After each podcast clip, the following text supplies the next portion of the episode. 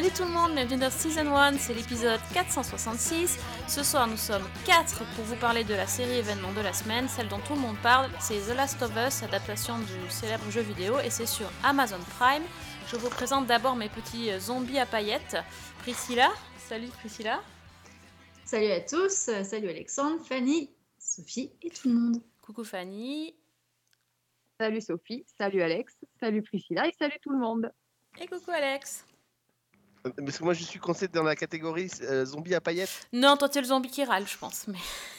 Vous allez dire, là je m'attendais à une présentation un peu, euh, un peu euh, saloperie. Je me suis dit, elle va garder la paillette pour les filles et pour moi elle va me préparer un truc. Non, j'ose pas. Hein Je suis pas comme ça. Non, t'oses pas, pas, tout- pas- non, si peu. Je pourrais Ça te traiter de cordyceps, mais j'oserais pas. C'est vrai. Non, c'est- ça serait, ça serait bien moche.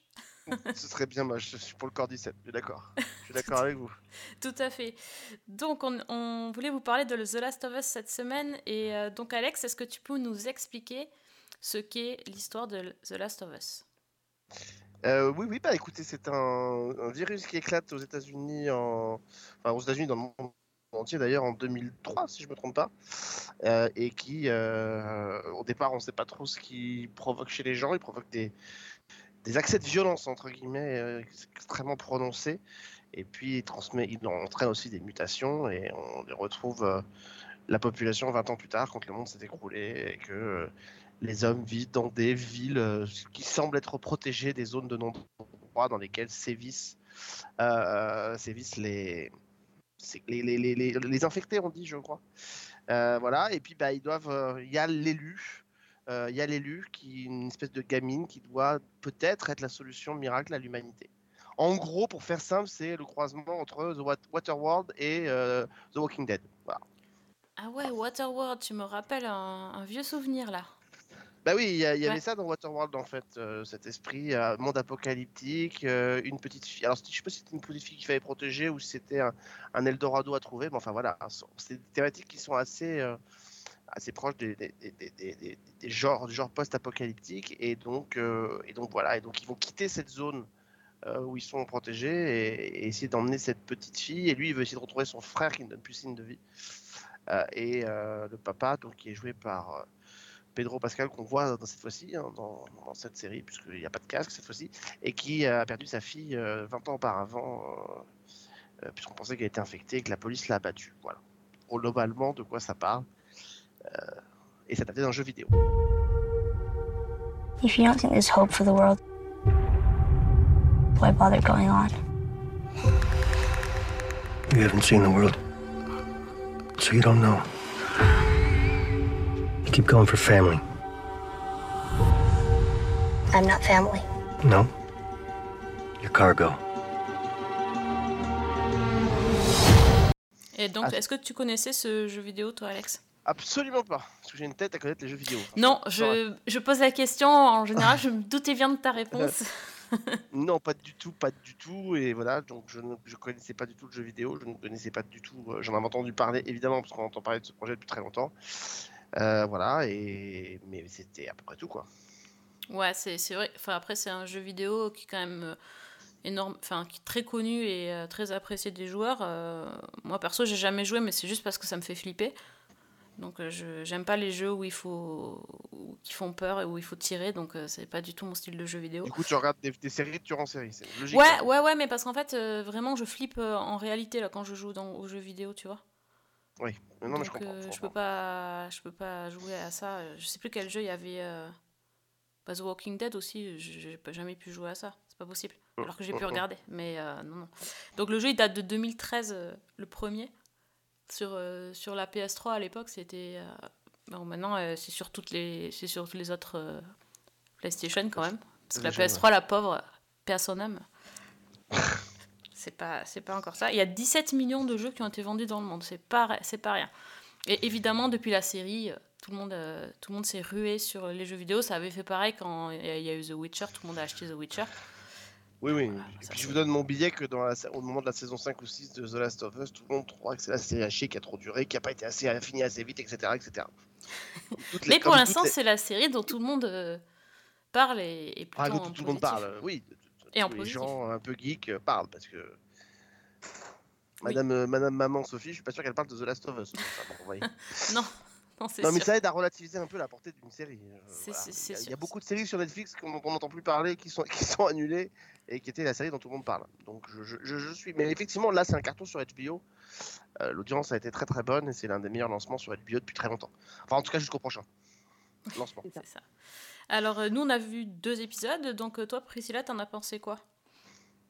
Eh ben, je suis partie à peu près sur la même base que vous, qui était, je ne connaissais pas du tout l'univers de Last of Us parce que je n'y ai pas du tout joué et c'est pas du tout euh, le, genre de, de support euh, de jeux vidéo qui m'intéresse. Donc, j'y suis allée surtout parce qu'il y avait Pedro Pascal dedans. Voilà, donc forcément, moi, j'ai eu, euh, j'ai eu cet appel par rapport à lui. Et juste par rapport à l'histoire de base qui est quand même ultra flippante par rapport aux, aux années qui viennent de passer du coup dans notre vie à nous. Et, et là, cette infection par un, par un champignon, et vraiment, on vous dit que c'est euh, la fin des haricots. Quoi. Euh, Donc, euh, moi, j'étais déjà dans un, dans, un, dans un état en me disant, OK, qu'est-ce qu'ils vont nous sortir? Et vraiment, si ça arrivait, comment on réagirait? Et est-ce que moi-même, si je me faisais infecter, est-ce que je deviendrais une, conta- une, inf- une infectée? Et ben tout ça, ça m'a quand même bien porté dans la série et, j'ai vraiment adoré ce que j'ai vu. Pour le coup, j'ai pas, j'ai pas éteint l'épisode en plein milieu du truc en me disant que c'était insupportable parce que l'écriture est belle, les images elles sont superbes et euh, on, on est vraiment euh, dans l'envie de, de suivre ces personnages. Il y a même des moments où on a l'impression d'être ces personnages euh, et, vraiment je voilà, j'ai adhéré au produit. Bon, ça, c'est... Donc, tu vas, tu vas continuer à regarder. Donc, il y a neuf épisodes. Oui, je pense que je vais prête pour carrément continuer à, à regarder parce que euh, je trouve que le rythme est intéressant. C'est-à-dire qu'ils jouent le jeu de prendre le temps et le fait qu'ils prennent le temps euh, de, faire les explorations comme si on était, euh, nous, dans, le jeu, en train d'être en mode euh, déplacement et puis d'explorer toutes les portes qui, ont l'air un petit peu suspectes pour, aller d'un point A à un point B en évitant tous les, tous les affectés, les infectés, pardon j'ai trouvé ça assez judicieux pour le coup, qui ne veulent pas faire du euh, vite, vite, vite, euh, on va mettre les infectés, euh, on va faire des explosions, on va tout faire.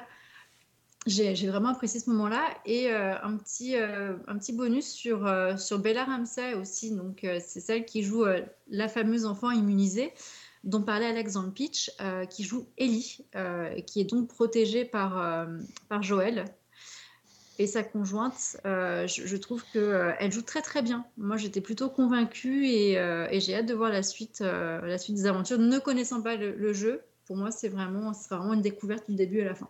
Ah bah, elle, la, pauvre, elle se prend une shitstorm pas possible sur les réseaux sociaux. Euh, oui, totalement injustifiée.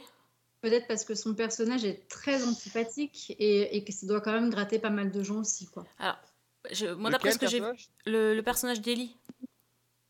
La est pas petite- plus antipathique que Pedro Pascal. hein, enfin, Non, On mais je, pas- mais je pense que c'est à cause Non, de son physique. Enfin, c'est à cause de son physique en fait.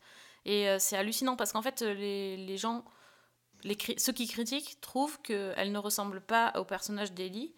Et c'est encore une fois des ultra fans euh, qui, euh, voilà, Bah, qui, certains, qui trouvent. euh, Ça n'a pas de sens. Ça n'a pas de sens du tout parce que finalement, la fille euh, de Joël, donc du coup du héros, euh, ne ressemble pas du tout à la version du jeu vidéo. Donc euh, là aussi, dans ces cas-là, si on était très, euh, si on, si on avait vraiment envie de dire des bêtises jusqu'au bout, on pourrait aussi taper sur les doigts euh, de la jeune actrice euh, afro, enfin métisse du coup, qui joue, euh, qui joue la fille de, de, Ouais. de Joël. Et ils le font pas. Donc c'est vraiment. Non, parce, que c'est Ellie, c'est le personnage central. En fait, quand, quand tu, quand tu joues à ça. C'est gratuit quoi. Oui, mais c'est ça. Mais parce qu'en fait, les gens, ils, ont, ils se sont. Enfin, les joueurs, ils se sont appropriés le, le jeu vidéo, sachant qu'en fait, tu vois. Tu passes beaucoup de temps. En plus, il y a la suite et tout. Donc, tu passes beaucoup de temps avec le perso et tu vois tout par rapport à ses yeux. À travers ses yeux. Et, euh, et en fait, comme elle ne ressent pas, parce que la- l'actrice de base. euh, voilà, elle lui ressemble pas, mais. Enfin, en fait, ils ont, ils ont pris une vraie actrice pour euh, Ouais, modéliser la, la, la tête du personnage, ce que je voulais dire. Et euh, l'actrice de, l'actrice de base, c'est Ashley Johnson. Elle est plutôt. euh, plutôt Blonde. blonde, voilà, mais. Voilà quoi. Enfin, c'est pas très très grave. euh, je comprends pas. Mais bon, elle, elle- Je, je- je laisse Fanny donner son avis et après Oui. je me ferai des copains. Oui, alors Fanny. Bah, moi, je suis un peu dans le cas de, de Priscilla, c'est-à-dire que le jeu vidéo, je connaissais deux noms, mais c'est tout. Euh, moi, en plus, il faut savoir que tout ce qui est post-apocalyptique, euh, ça m'angoisse très vite, donc généralement, je ne suis pas trop cliente. Et là, en plus, euh, bah, la scène d'ouverture m'avait déjà euh, bien, bien refroidi, quoi.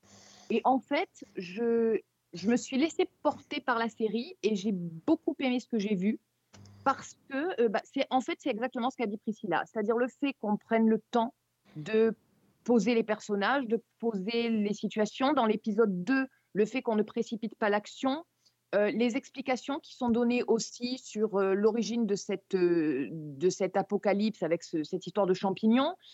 Donc moi, il y a tous ces éléments-là qui m'ont permis vraiment d'entrer dans la série.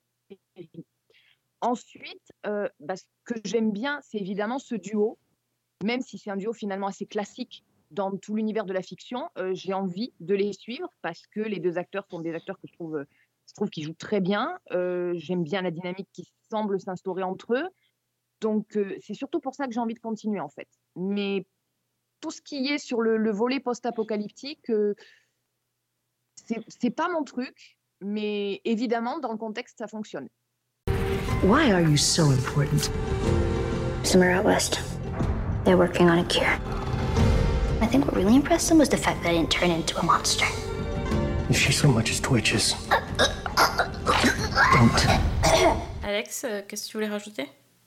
Non, d'abord, sur le- la structure de, de la série, euh, je la trouve. Alors, oui, c'est prenant. C'est, c'est- à un moment donné, prendre le temps et faire un pilote d'une heure vingt. euh, moi, au bout d'un moment, ça, ça commençait un peu à me, gonf- à me gonfler. Je trouve que la structure est un.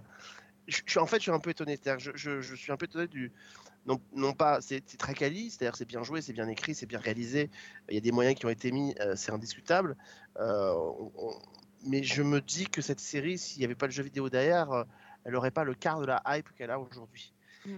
Parce qu'elle est extrêmement classique. C'est-à-dire que la séquence d'ouverture, qui est certes très efficace, mais enfin, euh, qui est un format éculé, où on prend un postulat de départ, où on tend l'intrigue, et avant que l'élastique ne craque, on, projette 20 ans plus tard, et on se dit, ça vous nourrira dans vos prochaines saisons euh, en flashback. et en euh, c'est- d'un basique total.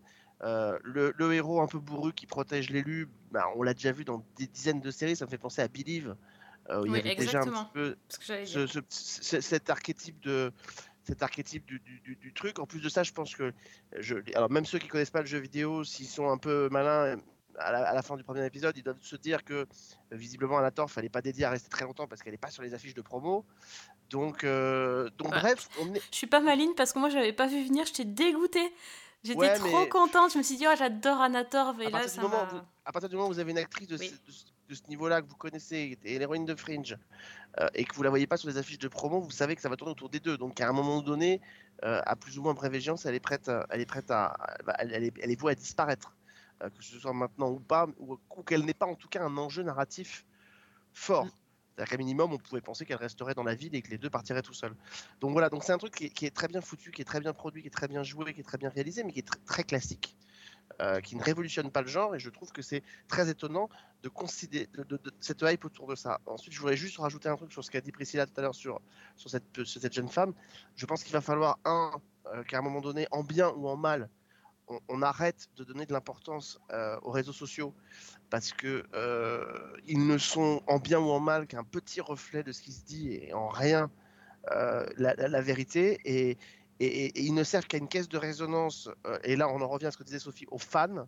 Et je dois dire que quelles que soient les communautés les fans commencent à sérieusement me casser sur le haricot parce qu'ils s'imaginent tout savoir sur tout et être propriétaire de tout euh, et que en dehors de ça il n'y a pas d'espace de création pour des auteurs pour des réalisateurs euh, de changer un physique d'une comédienne.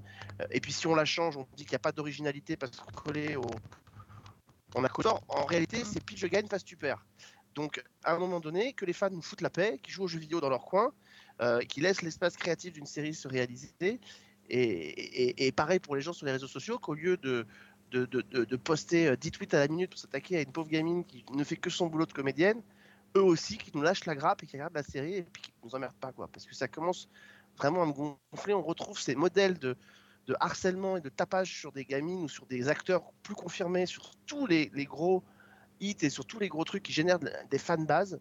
C'est le cas sur Marvel, sur Star Wars, sur tous ces trucs-là. Et franchement, ils nous emmerdent maintenant parce que c'est vraiment se déchaîner sur une gamine qui fait son boulot, qui est comédienne, qui le joue en plus pour le coup plutôt très bien. Ah bah ouais. Euh, Ah ouais, et, super, hein. et- et franchement, il, il nous- il nous- il nous- il nous gonfle quoi. Donc, euh, donc voilà, donc je m'en fous si tu fais pas des copains, mais à un moment donné, de voir ce, ce modèle se répéter sur tous les gros hits qui arrivent, ça commence à devenir gonflant quoi. Tu rejoins un peu la question qu'on s'était posée quand on a envisagé de parler de, de Last of Us, à savoir comme aucune de nous trois ne connaissait le jeu, on se demandait un peu si on allait en- comment on allait en parler. Et en fait, la conclusion logique, c'est que adapté d'un jeu, d'un livre ou de quoi que ce soit, au final, c'est une série, donc elle fonctionne ou elle fonctionne pas. Carrément, Voilà. Donc, euh, y compris. tout à fait. Et, et je vais même vous dire, c'est même plutôt- ce serait même plutôt restrictif pour des, pour des créateurs de- de vouloir ne viser que cette euh, communauté-là, parce que imaginez que dans 99,9% les gens qui produisent cette adaptation de livres, de romans ne s'ad- ne s'adressent pas forcément aux fans, ils essaient de viser un public beaucoup plus large. Et ils se prennent des torrents de merde sur la gueule quand ils le font. Alors imaginez si en plus ils devaient s'intéresser qu'à ce public-là, et ce serait insoluble pour eux d'adapter des, des- des- des trucs comme ça. Personne ne le ferait. Personne ne voudrait s'y risquer. Donc, euh, moi je suis comme vous. On je veux on est tous newbies. Je veux dire, à part, à part euh, Sophie qui connaît un peu plus l'univers des jeux vidéo, on est tous des newbies par rapport aux jeux vidéo. Et c'est très bien que ça puisse exister comme ça, quoi. Oui, bah oui, il faut, il faut qu'on comprenne le... faut qu'on comprenne les enjeux et qu'on comprenne les personnages sans avoir joué au jeu, ça c'est clair, sinon ça a aucun intérêt. Oui, et puis ça, je suis complètement d'accord. En revanche, euh, moi, je suis plutôt du côté assez tradit euh, sur le côté des adaptations. Donc, euh, finalement, si dans le jeu vidéo, l'intrigue était simple au demeurant et surtout, en fait, l'idée, euh, c'est de mettre une action derrière et d'avoir euh, des gens qui vont, euh, qui vont tuer des personnes infectées. Moi, je suis pas si choquée que ça de voir que euh, ils aient repris la même formule sans forcément rajouter de nouveautés. Donc, euh, je ça m'a pas trop, trop choqué et de, de ce que j'ai pu avoir comme retour de personnes qui ont joué aux jeux vidéo et qui ont vu la série, c'est qu'ils sont plutôt contents et il y avait un mème qui circulait. Comment on voyait euh, justement avec euh, cette fameuse image où euh, on a Joël, le héros, qui, qui a sa fille dans les bras au début, du coup du jeu ou de la série, qui vient de se faire tuer par la milice, enfin même par, le- par les militaires carrément hein, finalement. Il y a trois fois ce même plan qui a été utilisé sur le jeu original, le jeu qui a été réadapté en HD et la série. Et la conclusion à chaque fois était la même, c'était que les gens ont pleuré devant et euh, j'ai trouvé que c'était quand même assez beau et qui note d'une- réussite en termes d'adaptation. Donc euh, beau travail de la part des réalisateurs. Oui, mais vouloir reprendre des plans qui sont un peu iconiques d'un Ouais. univers, ça c'est plutôt, euh, c'est plutôt logique. C'est-à-dire que c'est devenu des choses qui sont, qui sont ancrées dans l'inconscient collectif et donc c'est un passage obligé. Mais c'est pas ça qui fait qu'on est traditionnel par rapport à l'adaptation. Ce qui fait qu'on est traditionnel, c'est qu'on collerait quoi qu'il arrive au support. Oui, oui, Et- bah justement, c'est ça, tu vois. Justement, et là, c'est pas le cas. Là, on prend juste, un- on prend juste une image un peu iconique. non, mais c'est dans un contexte plus global que je disais ça, Alex. En fait. Oui, mais je Mais- veux dire, ce que, c'est- ce que je veux dire, c'est que c'est- pas gênant. Moi, ça, moi, au contraire, je trouve ça plutôt bien. Ça, c'est, on parle souvent de ça. On parlait ça sur Gotham, par exemple, quand on avançait Gotham. Mm. Il y a des clins d'œil aux fans. Euh, et c'est bien aussi, je veux dire, que les fans ne soient pas laissés de côté. Simplement, euh, comme dans tout travail d'adaptation, euh, on parle d'adaptation, on parle pas de transposition.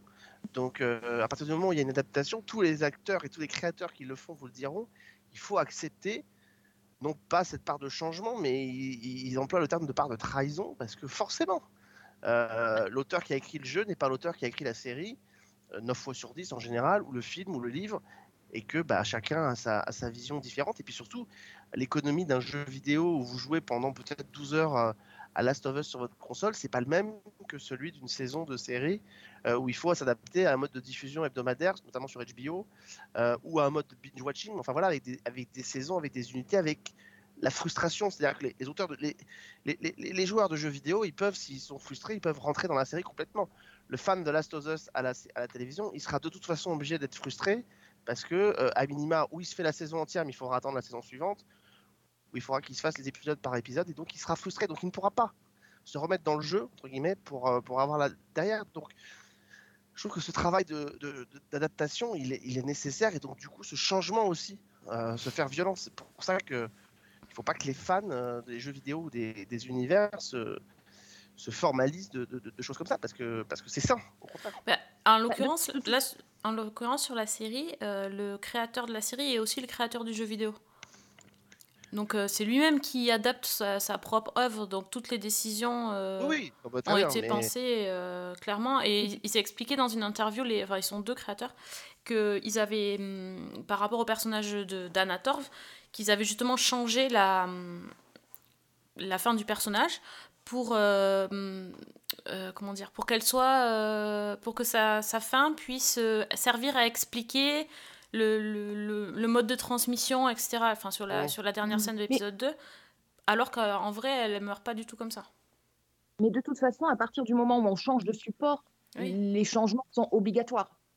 Que ce soit un livre qui est transposé à l'écran, un jeu vidéo qui est transposé à l'écran ou une série qui est transposée en livre, de toute manière, on est obligé de faire des changements parce que Mhm. euh, le, le mode d'expression, le mode de, de, de- de- la façon de développer les personnages, de présenter l'action, c'est forcément différent et ça appelle, je pense, à d'autres, j'allais dire à d'autres parties du cerveau.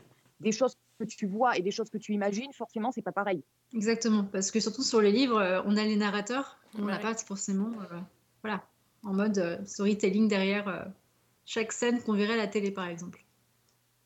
oui en même temps comme tu disais Priscilla ils ont ils ont fait des scènes qui collent euh, Ah, parfaitement jeux vidéo et, et tu peux voir les vidéos euh, sur YouTube où as les, les gars ils se sont amusés à faire des, des split screen avec euh, d'un côté le jeu, d'un côté la série. Enfin, c'est Et heureusement. c'est hallucinant.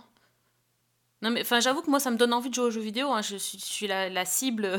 Enfin je voilà moi je vois ça j'ai envie de jouer mais euh, parce que l'univers est. Je trouve qu'il y a des scènes hyper émouvantes. Il y a des choses euh, qui doivent être euh, en termes de narration qui sont super intéressantes. Bon après euh, s'il faut buter du zombie je vais pas pouvoir. Ça, ça c'est mon. Je vais faire de la tachycardie donc ça va pas être possible. Je vais plutôt rester à regarder la série. Ça sera Et ça puis, sera plus calme. Puis la question moi, que je me pose derrière, c'est avoir, euh, du coup c'est un peu ce que disait Alex, et c'est effectivement une excellente réflexion sur euh, le nombre de saisons qu'ils pourraient produire à partir de ce jeu. Et si on rajoute le côté adaptation, est-ce qu'à un moment, ils vont pas prendre une route complètement inattendue et prendre une vraie liberté, soit pour, Ouais. euh, pour nourrir la saison s'ils sont un peu courts, soit pour ouvrir sur euh, peut-être euh, euh, d'autres intrigues qui mèneraient à la sortie d'un nouveau jeu de Last of Us. Je, je- je- je pense qu'il faut évacuer, la, à mon avis, hein, je n'ai pas les réponses parce qu'ils ne les ont pas données, mais à mon avis, faut, ta question, il faut l'évacuer dès maintenant même. C'est-à-dire Ah, que je bah, pense. je- je- non, mais j'en sais rien, c'est vraiment une spéculation. Mais je, tu dis combien de saisons peut-être à partir du jeu, je pense que la question ne se pose pas. C'est-à-dire, je pense que, à mon avis, les auteurs qui adaptent la- le jeu en série, euh, leur but, c'est qu'effectivement les deux univers puissent éventuellement un tout petit peu se répondre, mais je vois pas leur intérêt qui est de continuer saison après saison d'adapter l'univers du jeu et la narration du jeu. Je pense qu'à un moment donné, forcément, l'univers va rester. Il est évident que les, les évolutions qui seraient apportées dans le jeu et qui existeraient dans le jeu se retrouveront dans la série télé, mais je pense que la série télé, euh, ce sera pas une adaptation formelle, c'est le concept qui est adapté. C'est l'univers, c'est le concept, ce sont les personnages. Et je pense qu'à l'intérieur de ça, les, personnages vont évoluer de la même façon. D'a- D'ailleurs, je crois que je me souviens plus comment s'appelait cette série qui avait été faite sur Sci-Fi il y a des années. Euh, adaptée aussi où il y avait un jeu vidéo qui avait été lancé en, en parallèle. euh, Ah mon dieu, c'était une série, euh, c'était Sci-Fi qui l'avait fait. Et je, sais- je me souviens que c'était, je crois que c'était l'inverse, c'est-à-dire qu'ils avaient fait la série, ils avaient créé un jeu vidéo qui existait en parallèle. euh, bref, je me souviens plus.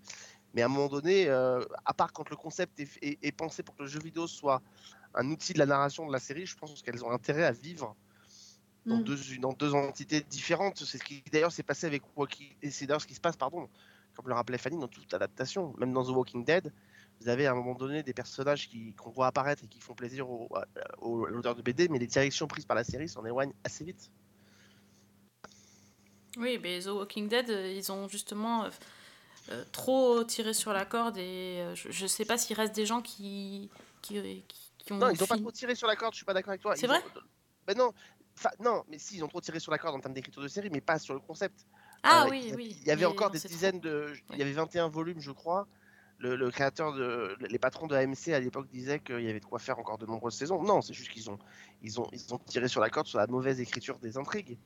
Mais je pense que s'ils avaient bien écrit, avec des saisons plus courtes, à pas vouloir se laisser griser par le succès et à vouloir euh, surfer sur la vague, ils auraient pu peut-être galvaniser euh, l'univers de la série. Mais je crois que l'erreur qui serait de penser pour The Last of Us serait de penser que parce que c'est l'adaptation d'un jeu vidéo, le travail d'adaptation sur la série sur le long terme euh, sera la même. Non, c'est comme pour un comic, c'est comme pour une BD. Je veux dire, aujourd'hui, ce que Marvel fait euh, avec le MCU avec, par rapport aux comics euh, prend une direction toute particulière et très différente. Et vous suivez pas les aventures de, des agents du MCU comme vous suivez ceux des comics, même s'il y a des points qui se font entre les différentes arches qui sont utilisées. Donc je pense qu'à mon avis, il n'y a pas de raison que ce soit différent pour Last of Us sous prétexte que c'est un hit. Euh, et que euh, il faut penser à un truc, c'est qu'il faut penser que cette série puisse exister aussi quand le jeu n'existera plus et qu'on puisse la regarder dans 20 ans, alors que le jeu peut-être qu'on sera passé à autre chose et que plus personne ne jouera avec. Quoi. En tout cas, pour l'instant, on... c'est bien parti pour une saison 2. C'est pas confirmé, je crois, mais c'est. Voilà, les acteurs ont plus ou moins dit qu'il y en aurait une, alors bon, c'est- ça n'a pas été confirmé encore. Donc, euh, bon, vous- est-ce que vous allez tous finir les 9 épisodes déjà? Je sais pas, je peux pas te dire, ça va dépendre de comment ça. Mais non, mais Comment ça évolue, oui. Oui, évidemment, on en a vu que deux. évolue. Je- je veux suis dire, on a d'accord. deux épisodes. Moi, moi, je l'ai même pas vu encore le deuxième. Euh, mais euh, si ça évolue comme ça, ça se passe pour l'instant, ça peut être intéressant.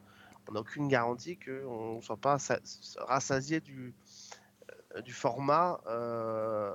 du format. C'est-à-dire que le problème, c'est qu'une mécanique de jeu ne fait pas une mécanique de narration sérielle. Et c'est ça la difficulté, c'est qu'il peut y avoir une espèce de redondance qui peut nous gonfler, dans lequel on n'a pas cette ce, ce- ce truc-là dans le, dans le jeu, mais qui peut nous gonfler sur une série télé si d'un seul coup on tombe dans une mécanique à la The Walking Dead, où, il- où à chaque fois, à chaque épisode, il s'arrête dans un endroit. Ouais, euh, ferme abandonnée, euh, et on fait le Ferme tour. et- abandonnée, euh, une espèce de ville euh, fortifiée, enfin voilà.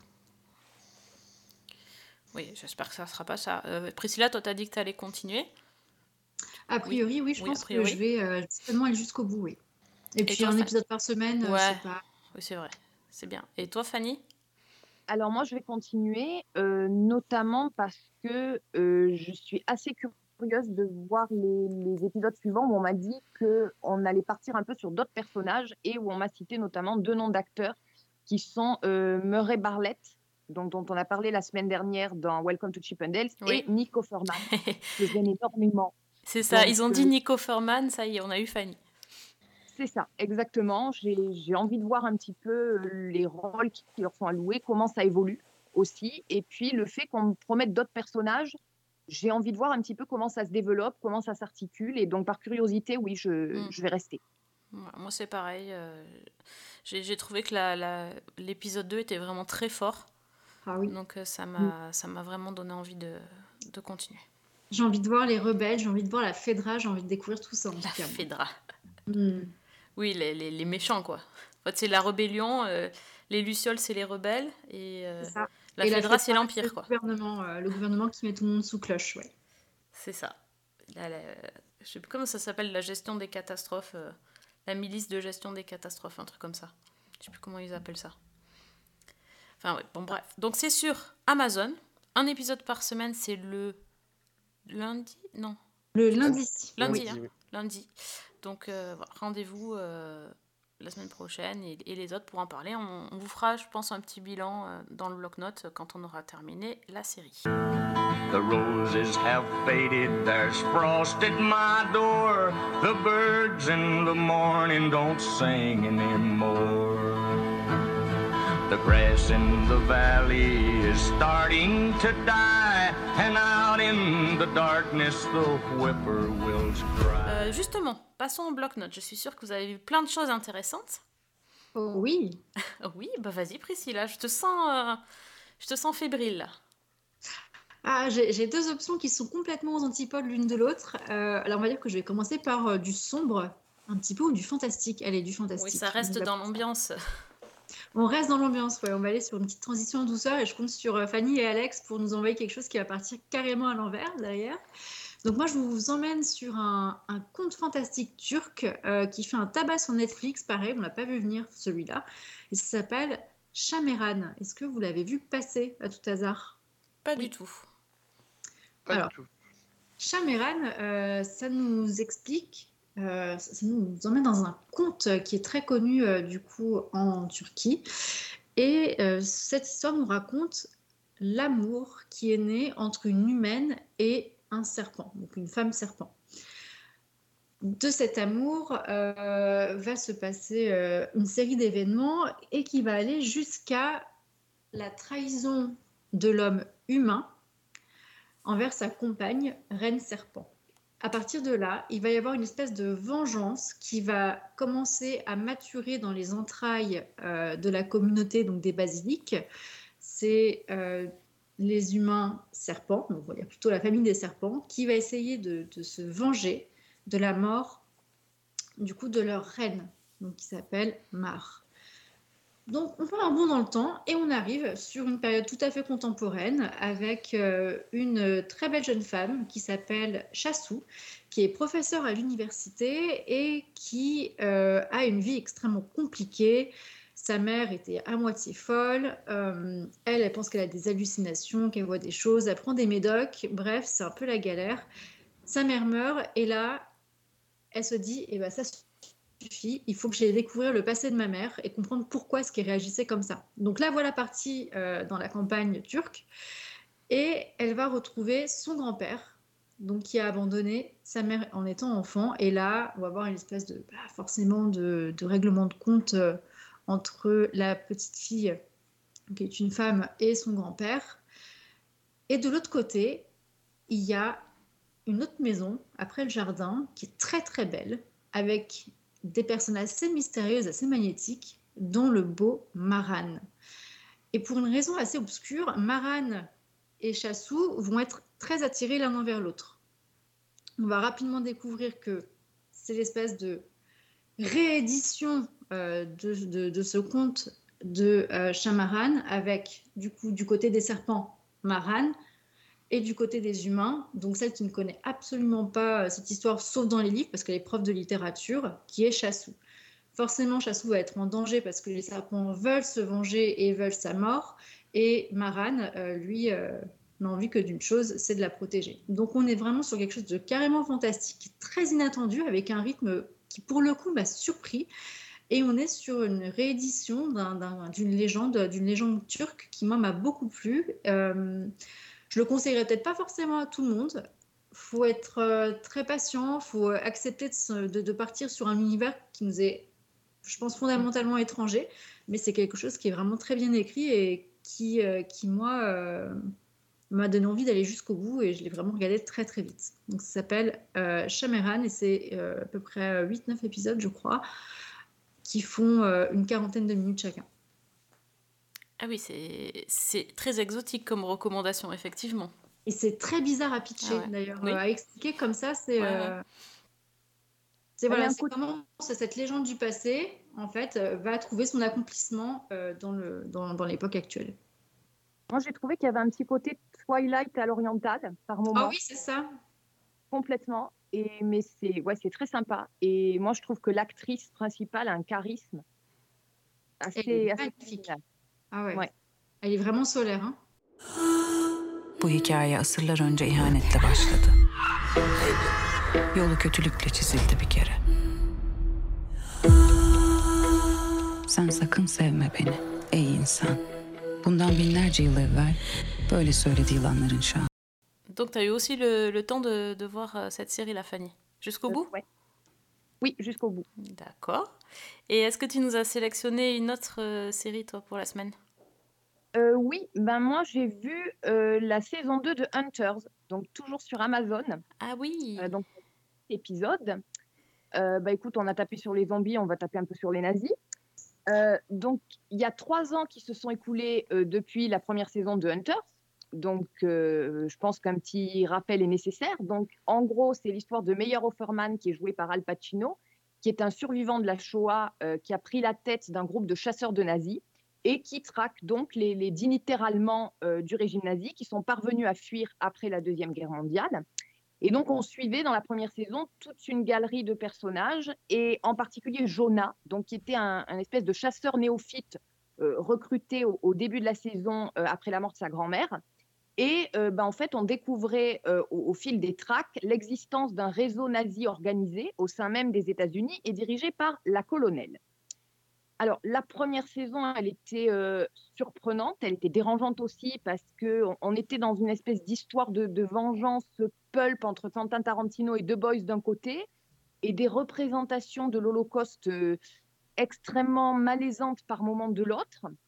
Et ça se terminait en fait sur deux rebondissements. Donc attention, spoiler, mais bon, je pense que sur trois ans, ça va, il y a prescription. Donc tout d'abord, on apprenait que Meyer Offerman était en fait un nazi en fuite qui avait tué le, vrai euh, Meyer et qui avait pris sa place. Et dans, la dernière, dans une des dernières séquences, Jonah euh, le, tuait. Et ensuite, ben, dans la toute dernière scène, on découvrait euh, qu'un certain Adolf Hitler était encore en vie et coulait des jours heureux en Amérique du Sud avec la colonelle, alias Eva Braun. Voilà. Donc, la saison 2, on retrouve nos chasseurs quelques années plus tard. Ils sont dispersés après une mission qui a mal tourné quelques mois plus tôt. Et Jonah apprend donc que bah, Hitler est toujours en vie. Et donc, c'est ce qui va le pousser à réunir les chasseurs, à, get the band back together. Euh, il rassemble le groupe pour cette dernière mission, choper Hitler. Donc, avec la question récurrente au sein du groupe de chasseurs de savoir s'ils vont le tuer ou le traduire en justice. Et en même temps, il y a une deuxième ligne temporelle qui est entremêlée tout au long des épisodes. On revient avant la saison 1 pour retrouver donc Meyer Offerman, donc on ressuscite Al Pacino, alors qu'il essaie de garder secrète sa véritable identité quand euh, bah, il y a des personnes de son passé qui reviennent. Et on voit aussi la manière dont il recrute les chasseurs et dont il monte sa petite équipe. Donc en fait, il y a une sorte de préquel dans la suite. Et donc on a huit épisodes qui vont d'une durée de 45 minutes à un peu plus d'une heure. Alors franchement, c'est chargé. Euh, D'abord parce qu'on a les deux histoires en parallèle et que même si elles finissent par se connecter, bah, par moments, c'est, on sent que c'est bien, les épisodes sont bien lourds, quoi. Il y a beaucoup de choses qui se passent. Il y a toujours cette explosion quasi permanente de violence. Euh, personnellement, j'ai trouvé que c'était parfois lassant. Il y a vraiment des moments où c'est, ça part dans tous les sens et c'est le jeu, mais en même temps, c'était pas forcément le plus intéressant. Il y a des moments aussi qui sont une espèce de comédie improbable où on parodie de Sound of Music ou même des films de science-fiction ringards des années 70. Enfin, il y a beaucoup, beaucoup de choses. Un avant-dernier épisode qui est absolument génial, qui est presque déconnecté de l'histoire. C'est en fait c'est une espèce de conte qui se déroule en 42 avec un couple d'Allemands euh, âgés et hum, je crois que ça se passe en, Au- en Autriche. Enfin, je ne sais plus trop, mais en, pleine deuxième guerre mondiale. On dirait un peu un mélange de Inglorious Bastards et et de Jojo Rabbit qui aurait été réalisé par Wes Anderson. Donc c'est très étrange, mais c'est un épisode qui, moi, m'a vraiment euh, touché, marqué. Enfin, je pense qu'il est à voir. Il y a aussi cette relecture de l'histoire avec la traque de Hitler, euh, toute cette question de l'opposition entre vengeance et justice. Enfin, il y a énormément, énormément de, choses dans cette saison. Euh, c'est très réussi par moments. D'autres moments, je dirais peut-être un peu moins. Il faut adhérer déjà à l'idée de départ et à cette façon d'aborder le nazisme et l'Holocauste de façon totalement euh, irrévérencieuse et, et foutraque. Alors, ça conviendra pas à tout le monde. La saison 1, je sais qu'elle avait fait polémique. Je pense que la saison 2 passera mieux parce qu'ils ont atténué les côtés les plus chocs. Mais on reste dans la même ligne. Au final, ça fonctionne plutôt bien. Et surtout, moi, j'ai trouvé que la conclusion, puisque c'est la dernière saison, était, euh, bah, très, très convaincante. Et j'ai beaucoup, beaucoup aimé la dernière scène. Donc voilà, Hunters, saison 2, euh, 8 épisodes, et c'est sur Amazon. Oui, et ben dites donc, euh, j'avoue que j'avais complètement oublié cette série. C'est Oui, bah, trois ans, c'est comme tout, comme tout le monde, oui. Et euh, j'a- j'avais, voilà, tu, heureusement que tu nous as rappelé le, le sujet et, le- et la fin. Oui, j'ai- effectivement, je l'avais vu ça, oui. Bah, J'ai pas l'impression- disons- J'ai pas l'impression, à ce que j'ai lu, que la saison 2 passe mieux. hein. Euh, la, ré- la résurrection de Adolf Hitler, je suis pas sûr que ce soit. euh, c'est... J'ai lu beaucoup, j'ai lu beaucoup d'articles où justement ça passait assez mal. hein. Ah, tiens. écoute. Mais ouais. Ouais, bah, la façon dont c'est traité, c'est vrai que moi, ça m'a pas choqué. En tout cas, moins que euh, le. La, la série se passe en quelle année? Euh, dans les années 70.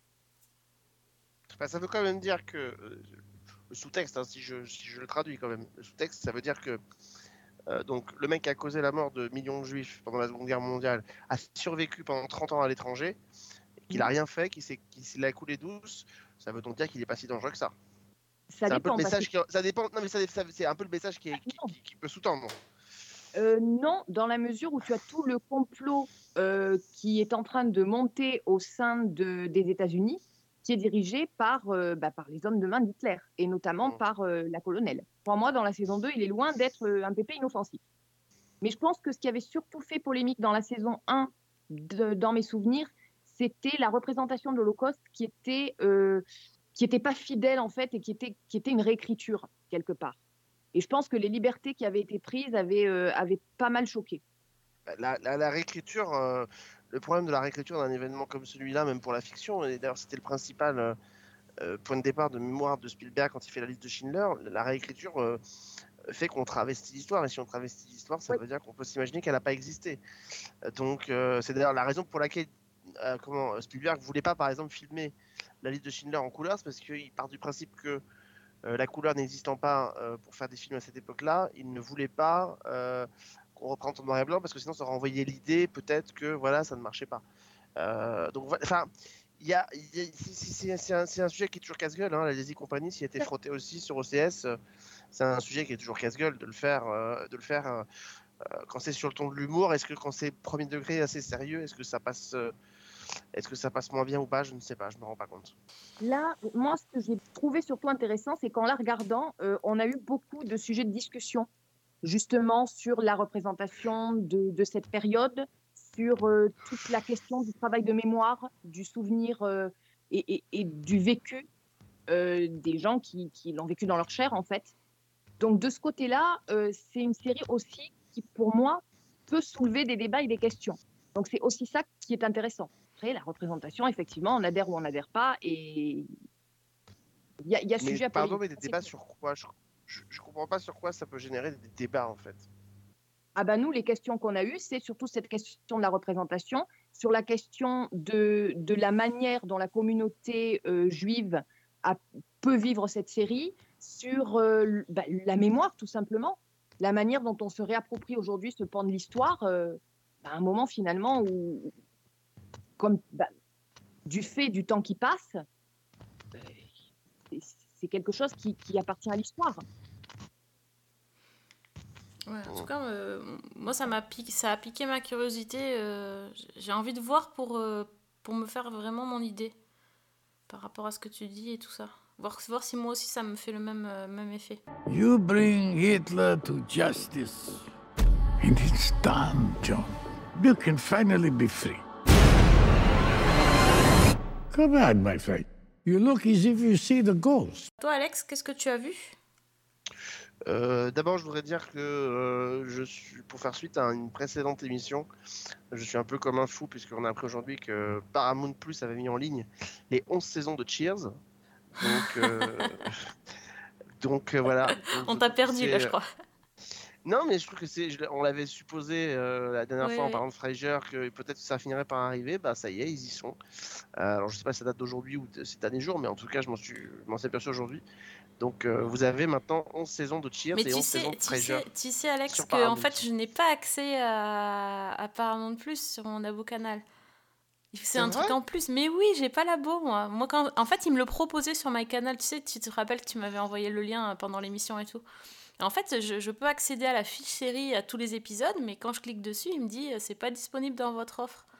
Ah c'est ballot. Mais oui, non, mais j'ai pas accès, je suis dégoûtée. Euh, moi je vais pas m'étendre long- longuement parce que c'est une série que vous avez déjà parlé, mais j'ai regardé, euh, j'ai commencé à regarder effectivement la saison 1 de Alice in Borderland, euh, dont Fanny avait, euh, avait parlé, euh, avait déjà parlé, je crois, plusieurs fois dans cette émission.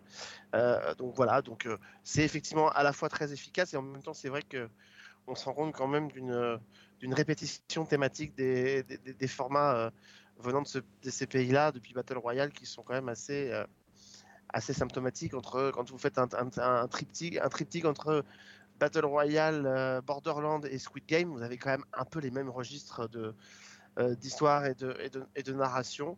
Euh, maintenant, c'est vrai que bah, ça reste efficace, Alice in Borderland. Donc, euh, donc voilà, je suis sur la saison 1, mais ça m'a plutôt, euh, ça m'a plutôt bien, ça m'amuse bien. Après, voilà, est-ce que, je serai toujours aussi amusé en, à la fin de la saison 2 Ça sera une, une vraie question. Mais voilà, je trouve que c'est plutôt efficace. Exprès. Et puis, euh, je voudrais juste terminer en disant que je me, suis- donc, je me suis fait un trip hier. Euh, j'ai eu la chance euh, d'être invité. Je vous avais parlé peut-être, je sais plus dans cette émission, euh, qu'il y a quelques mois, j'avais vu un concert au Grand Rex symphonique sur les musiques de, de Senseiya. Je crois Oui, que vous en avez oui, oui. peut-être parlé dans cette émission. Et bien, Rebelote, six mois plus tard, j'ai eu la chance d'être invité au Grand Rex cette fois-ci pour un concert de musique symphonique, cette fois-ci autour de l'univers de- d'une autre fiction dessin animé des années 90 qui est l'univers de Dragon Ball. Oh. Euh, Ouh là là. puisqu'il y avait sur scène donc le même chef d'orchestre, Jo- Jordan, euh, que je salue, euh, qui dirigeait donc l'orchestre euh, pour les Chevaliers du Zodiac, il a dirigé celui pour Dragon Ball, avec l'interprète des génériques japonais euh, de Dragon Ball qui était présent sur scène. Oh, Et la donc, folie. La folie, ouais, je vous confirme, c'était une folie. C'est-à-dire que voilà, le Palais des Sports, c'était au Palais des Sports cette fois-ci, ça s'y prêtait vraiment à merveille. Et donc, c'était un enchaînement de, euh, à la fois des thèmes en live, et donc avec le public assez, assez transcendé par, la, par les chansons du mec qui chantait donc les génériques de Dragon Ball, Dragon Ball Z, Dragon Ball Super euh, sur scène. Donc, c'était assez dingue. Euh, et puis, entre-temps, c'était les musiques de la série qui euh, se collaient sur les images de dessins animés qui passaient sur les écrans.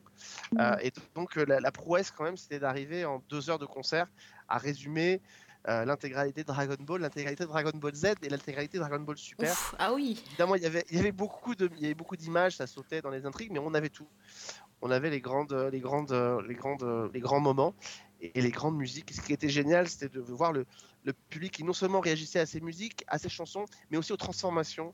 Celles et ceux qui ont vu la série, euh, les différentes évolutions physiques de Sangoku, par exemple, euh, quand il devient super guerrier, quand il devient super super guerrier, enfin voilà, toutes les évolutions et le public qui s'enflammait dès qu'on le voyait apparaître avec ses nouveaux, euh, ses nouveaux pouvoirs. Donc voilà, donc vivre ça en live, je vous confirme que euh, ces musiques que l'on connaît sans s'en rendre compte parce qu'on les a entendues pendant des années à la télé euh, sont extrêmement puissantes. Je mettrai un bémol sur la dernière partie parce que Dragon Ball Super est pour le coup beaucoup moins connu euh, et euh, les musiques du coup ne sont pas du tout familières, même s'il y a des grands moments. Mais euh, voilà, euh, les, trois quarts du, du- spectacle avec les chansons en live sur scène du chanteur de Dragon Ball, c'est quand même euh, c'est quand même assez magique parce que c'est vraiment des morceaux pop rock euh, assez phénoménaux à la différence de nos génériques français qui sont plus euh, industriels et tout. Mais là vraiment c'était un moment euh, très très fort. Et Jordan qui dirigeait ce, grand orchestre symphonique l'a fait à merveille. Et on sent ce qui était génial c'était de voir à quel point on voyait que lui s'éclatait que le chanteur était content de chanter face à un public mais que les musiciens qui étaient là euh, et qui avaient l'air d'être hyper contents de, de jouer sur les morceaux qui les ont bercés quand ils étaient gamins quoi donc euh, parce que c'est très sympa Johann Strauss hein. mais euh, mais vous l'avez pas connu quoi donc euh, par contre Sangoku et Sangohan vous les connaissez donc, et donc on sentait qu'ils s'éclataient. Donc c'était un vrai trip. Il y a deux dates à Paris, donc c'était ce soir, à l'heure où on enregistre la deuxième date. Et ensuite, il y a une vingtaine de dates en province. Ils font une tournée dans toute la France jusqu'au mois d'avril. Ah donc en fait, des gens qui kiffent jouer la musique qu'ils aimaient quand ils étaient petits, quoi. C'est génial. C'est Ouais, comme, ouais, quand vous, comme quand si vous jouez sur vos séries ou sur vos films préférés, quand vous faites un concert hommage à John Williams ou même à Tim Burton avec, euh, avec Danny Elfman. Enfin, c'est quand même génial. Vous jouez sur des trucs que vous connaissez qui, et qui Ouais. symbolisent. Et puis là, en plus, c'est vrai que c'est très rythmé, ça envoie du lourd. Et donc voilà, on sentait qu'ils qu'ils se régalaient. Et, et- et voilà. Donc je, s'il passe par chez vous, ça s'appelle Dragon Ball in concert. Et si ça passe par chez vous, allez-y. Je pense que vous allez passer un bon moment. Et, et bah, du, du coup, qui est-ce qu'il faut qu'on salue déjà? C'est Jordan C'est Jordan. Et ben, Jordan. Salut Jordan, parce que le 11 février, il passe chez moi à Lyon. Donc Jordan, si tu m'écoutes, écoute, et fais une petite place. Oui, il passe à Lyon à la halle Tony Garnier. Donc c'est une énorme salle. Donc s'il y a une place entre les toilettes et la porte de sortie, Jordan, salut Jordan. Très bien, bah, Priscilla, elle est sur... euh, Priscilla, les bons tuyaux, quoi. Attends, tu peux négocier, c'est mon anniversaire en plus cette semaine-là. Alors Ah, euh, double voilà. niveau là. hein. Ah ouais, ouais, c'est clair. faites-vous faites-vous faites-vous plaisir honnêtement la Alton Garni ou des grandes salles comme ça enfin voilà c'était on sentait les gens qui étaient assez à la fois assez religieux à, à regarder le truc et en même temps qui pouvaient pas s'empêcher de de, de, de, Ouais, de comme des gosses, s'éclater quoi. même- Bah oui. ouais quand Freezer meurt sur Namek par exemple euh, par, par Sangoku c'était le euh, ou quand Bah oui. Sangohan tu scelles euh, voilà c'était des moments importants qui ont marqué et donc voilà le public qui s'enlevait enfin voilà c'était vraiment génial Bon. Oh bah du coup, moi, Marocco d'une série à regarder chez soi euh, depuis son canapé, ça fait moins, ça fait moins rêver, quoi. Oh là là, tu nous as transportés sur notre planète. Euh, bah écoute, moi en même temps, c'est un peu des Super Saiyan aussi. Euh, je vais vous parler de Extraordinary, c'est sur Disney+. Donc c'est une comédie britannique à la sauce irlandaise et euh, c'est que du bon. Ça raconte euh, l'histoire de, tout, ce qu'on a vu dans les séries de super-héros, mais à l'envers. C'est-à-dire qu'en fait, c'est l'histoire d'une jeune femme qui n'a pas de pouvoir, et en fait, c'est la seule à ne pas en avoir dans, toute la ville, tout le pays. Euh, en gros, euh, l'idée, c'est que dans ce monde-là, le jour de, de nos 18 ans, les gens découvrent leur super pouvoir. Ça va des trucs super cool, genre euh, super force, voler dans les airs, euh, à des trucs un peu, euh, un peu plus nazes hein, parfois, euh, contrôler les, les nouvelles technologies euh, ou euh, en- enfin, euh, changer des couleurs euh, de- de- des objets, etc. Euh, donc tout le monde fait ça, sauf Jen. Jen, c'est la, la, fille de la loose. Elle, elle a déjà 25 ans, elle a toujours pas trouvé son pouvoir. Et elle a un petit peu une vie, euh, une vie de, loser, c'est-à-dire que elle, a- un taf, euh, un boulot euh, dans un magasin de déguisement où elle est obligée de se déguiser en princesse vendre ses costumes. Et bon, à 25 ans, euh, elle, a, le seum, comme on dirait. Vraiment, ça, lui, ça lui convient absolument pas, mais elle a pas trop le choix. Elle, vit euh, en colocation avec euh, deux autres personnes et elle est un peu l'objet de la risée de sa famille, puisque bien sûr, bah, c'est la seule qui a pas de pouvoir. Surtout que dès le début de la série arrive le jour de 18 ans de sa petite sœur et qui, elle, bien sûr, se découvre un super pouvoir le jour de son anniversaire, donc jalousie. Et, euh, et ça part un petit peu en cacahuète cette fête d'anniversaire. Bref, Jen, vraiment, ça, c'est, elle, elle, cumule les bourdes et elle est extrêmement drôle. Voilà, c'est, c'est, en fait, c'est une série euh, avec un ton très sarcastique, euh, mais parfois très potache aussi, et, et over the top en même temps. Et euh, faut dire que il lui arrive que des, que des, enfin, que des trucs, on se dit, elle elle a, elle a écrasé un chat noir, et justement, il y a un chat dans la série d'ailleurs. Mais euh, bon, elle a écrasé un chat noir, c'est pas possible tout ce qui lui arrive. Et donc, euh, le jour de, des 18 ans de sa sœur, elle se dit, ben, c'est pas possible, il faut absolument que, que je trouve mon super pouvoir. Et donc, euh, avec ses, ses colocataires, ils décident d'aller dans une clinique pour, qui, a été, qui est là pour aider les gens à découvrir leur super pouvoir. Sauf que, malheureusement pour eux, ça coûte un bras, un rein et, un autre organe, je pense, tellement c'est cher. Donc, c'est totalement impossible pour elle. Donc, ses meilleurs amis vont décider de tout faire pour la pour l'aider à retrouver ses pouvoirs, quitte à, à faire des trucs complètement loufoques. Et bah, c'est à mourir de rire ce qu'ils lui font, ce qu'ils lui font subir. Je peux pas, je veux même pas vous dire parce que c'est, ils vont lui faire subir des choses pour déclencher chez elle des émotions très fortes, tout tout type d'émotions, parce qu'ils ont lu sur internet que euh, si on a des émotions très fortes, euh, euh, ça peut aider à déclencher euh, l'arrivée du pouvoir. Euh. Enfin bref, c'est vraiment une série euh, hyper, euh, hyper drôle, hyper touchante et, euh, et avec un, un ton particulier parce que c'est euh, c'est en fait les, les acteurs sont, sont irlandais donc c'est super sympa mais ça se passe dans le, dans le, à Londres dans le quartier de East London donc c'est un quartier vachement euh, bigarré euh, très, très cosmopolite très euh, c'est pas c'est loin des clichés des cartes postales hein. et c'est vraiment très très sympa et euh, je rejoins tout à l'heure la reco de Fanny, ça m'a fait sourire parce qu'il y a quand même une scène euh, absolument. euh, alors, soit hilarante, soit cringe, ça dépend comment vous percevez le truc. Peut-être qu'en racontant, ça fera cringe, mais moi j'ai trouvé ça drôle. Euh, en fait, la, colocataire de, de Jen, elle a, a le pouvoir de faire parler les morts. Donc en fait, euh, elle peut, euh, comme, comme un peu une médium, quoi, elle peut faire. Venir un mort et euh, il parle à travers elle. Donc déjà c'est hyper drôle parce que euh, à la base elle, fait venir des gens. euh, elle est là pour venir aux lectures de testament, c'est son job en fait. Elle va, elle va aux lectures de testament et il convoque le mort dans son corps. Et, et donc c'est un espèce de vieux, vieux qui, euh, un, vieux acariâtre qui va, qui va par exemple euh, aller parler dans son corps de toute jeune fille frêle quoi. Enfin ça fait un gros décalage. Et sauf que là leur grand jeu en fait avec les colocs, c'est de convoquer Hitler justement. Et donc ils font venir Hitler qui réagit en tant qu'Hitler. Et, euh, et en fait, les, les, les, gens de la coloc, ils lui racontent le monde de 2020, de 2023 euh, pour le choquer. Donc, ils lui racontent qu'il y a des homos, euh, il y, a des- il y a des gens euh, qui se mélangent, les, les religions qui se mélangent et qui se mettent en couple, etc. Et ils font enrager Hitler. Ça, c'est leur grand jeu. Voilà. Donc, en fait, c'est une scène très très drôle, mais voilà, effectivement, ça peut, ça peut mettre mal à l'aise. Et c'est un peu comme ça dans toute la série. Il y a plein de choses qui sont à la fois très drôles, où on n'a pas beaucoup vu, qu'on n'a pas beaucoup vu dans d'autres séries. Et en même temps, parfois, on se dit, oh là là, mais ils vont hyper loin. Un peu comme dans Misfits.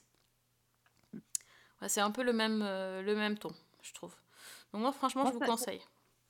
Ça m'a fait penser un peu à Derry Girls dans My euh, Hero Academia.